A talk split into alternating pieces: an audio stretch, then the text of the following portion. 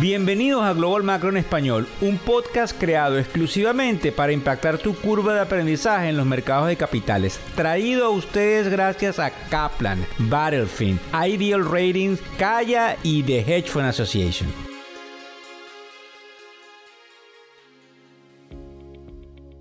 Feliz inicio de semana, hoy es lunes 5 de junio del año 2023 y venimos con un podcast vespertino la razón fundamental era toda la cantidad de información que salía hoy alrededor de la 1 de la tarde, ya les vamos a hablar de qué se trata, además de poder analizar realmente qué puede estar sucediendo con los mercados en virtud de que eh, pareciera volver la volatilidad, que es un poco para los que se nos unen, esa cantidad de cambios bruscos de un lado hacia otro que tienen normalmente, en algunos casos, los mercados de capitales. Fíjense bien, yo siempre, eh, bueno, constantemente digo la frase buenas noches, buenas tardes o buenos días, dependiendo, como ustedes ya saben, de la hora y el lugar en el cual nos están escuchando. Vamos a tratar hoy el tema interesante de lo que sucede con el Bitcoin. Vamos a también tratar lo que hay en Apple, que creo que ustedes ya lo han empezado a escuchar. Hay noticias muy importantes desde el punto de vista de la innovación de Apple, además de los mercados en general, porque nos afectan, como siempre digo yo, directa o indirectamente. Por cierto, Tuvimos el programa de televisión ayer domingo, eh, que fue 4 de junio, y hablamos no solamente de los titulares institucionales que van al mercado que nos sigue desde el punto de vista institucional, sino que hablamos de lo que piensan las bancas de inversión Goldman Sachs y Morgan Stanley y cómo prepararnos para lo que pudiese venir. Algunas cosas un poco increíbles que está haciendo la línea aérea de Nueva Zelanda y también definitivamente las oportunidades que se nos vienen con respecto a la inteligencia artificial. En el caso del Bitcoin, nosotros observamos hoy noticias mediante las cuales la Comisión Nacional de Valores Americana demanda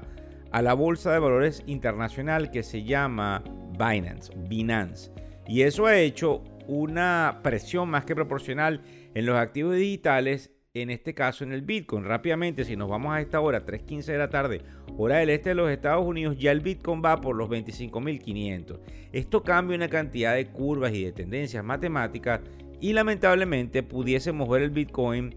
corregir aún más. Recuérdense que hace alrededor de un mes y medio yo saqué un programa de televisión donde pensaba fehacientemente que el Bitcoin podía subir producto de algunas curvas importantes con respecto al comportamiento del mercado europeo y la correlación con los activos digitales. Y tuve un amigo, un estratega del portal de noticias tan importante como Bloomberg, que me jaló las orejas y me dijo no, vamos hacia abajo, pues obviamente él estaba correcto y yo estaba equivocado en mis impresiones. Entonces, eso ha hecho que ha habido una corrida de, digamos, recursos que se han vendido en Binance. Eso también ha hecho que la bolsa de valores en los Estados Unidos que trabaja con los activos digitales de nombre Coinbase haya corregido un poquito más del 10% y como les estaba diciendo pudiese tener una corrección aún mayor con el Ethereum y con el Bitcoin, así que hay que tener mucha cautela porque recuerden ustedes que ha subido un poco más del 40% desde que iniciamos el 2023 y podría haber una toma de ganancia. A esto se le suma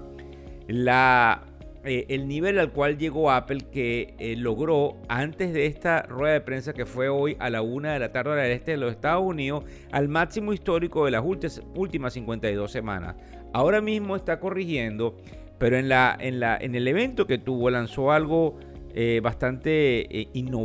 innovador. con muchísima innovación, que son los lentes que uno se pone y que tienden a darle un aspecto de realidad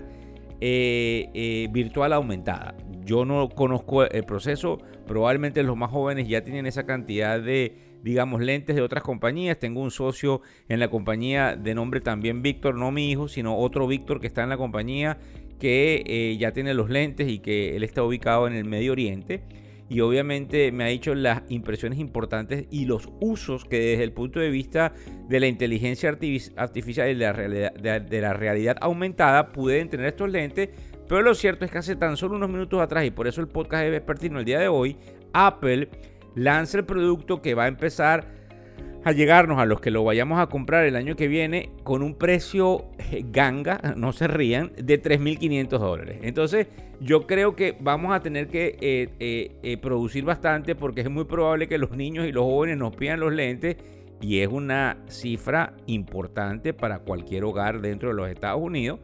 Pero como todo, Apple probablemente pondrá planes de financiamiento para poder llevar esto a la realidad en sentido de poder inundar el mercado con esto que se llama Apple Vision Pro. Nos importa porque indiscutiblemente es la compañía de tecnología que marca la vanguardia y que pudiese eh, ejemplarizar hacia dónde pueden ir ciertos recursos en el caso de que entremos en una recesión, que limitemos ciertos costos superfluos y que nos enfoquemos más, como lamentablemente sucede en recesión, en estar en casa y que esto tenga la habilidad de ser un batacazo tanto para Apple como para el mercado de la realidad aumentada. Ahora fíjense bien,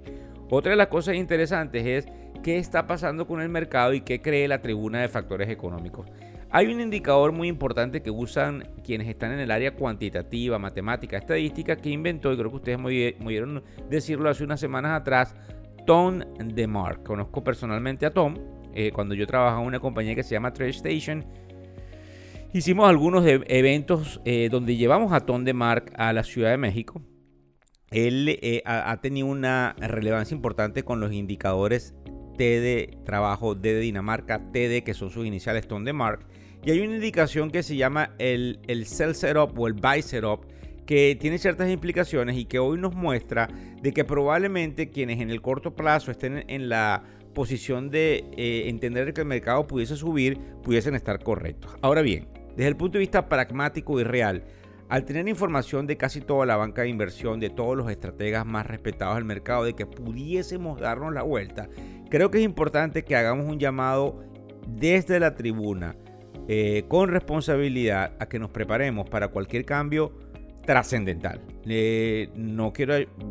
prender las alarmas, pero eh, estuvimos analizando data temprano en la mañana y hay gente ya que está saliendo de posiciones previendo de que exactamente nos demos la vuelta. Eso no implica que nosotros podamos ver en las próximas semanas un mercado seguir la tendencia hacia el alza y llegar a los niveles como los pone aquí Tom de Mar. Por ejemplo, el Standard por 500 ya vamos a ver dónde está, pero según los indicadores pudiese llegar tan alto como 4.327. 4.369 y tocar 4.426. Eso es bastante eh, eh, tomando en cuenta dónde estamos hoy, que es en los 4200 y tanto, pero para que ustedes tengan una idea, todas esas curvas forman ciertos patrones matemáticos que alteran eh, el funcionamiento de las computadoras, que en algunos casos están en control de cómo se comportan las curvas de distribución, que son las curvas, digamos, que trabajan la mayor parte de las estadísticas y que pudiesen empujar el mercado hacia un lugar o hacia otro. Yo quiero entonces nuevamente llamar a, atención de todos ustedes a que vienen momentos complicados probablemente en el futuro y tenemos que empezar a prestarle eh, algún tipo de atención. salió el número del empleo, me, me vieron hablar de una manera muy positiva el día viernes, pero recuérdense que las condiciones cambian, los enunciados se ven diferentes y aunque la semana arranca con un tono, como diríamos por ahí, bullish, es decir, hacia el alza, no podemos perder de vista lo que puede venir en el mediano plazo, tan pronto como 3 o 4 o 6 u 8 semanas, que pudiese cambiar las expectativas en la mitad del verano del 2023. Si nosotros pasamos a los mercados ahora, como les digo, 3.21 de la tarde hora del este de los Estados Unidos, nosotros tenemos las bolsas cayendo. Los tres índices están cayendo luego una subida extremadamente positiva el día viernes, 0.47%, 0.16% y 0.06%. Si se están dando cuenta, el 0.47% es en el Dow Jones, en el segundo caso el Standard Poor's 500 y el Nasdaq que prácticamente no se están moviendo. Creo que es interesante que veamos el comportamiento del bono de 10 años porque nos marca un patrón de 3.68% bastante estancado en ese nivel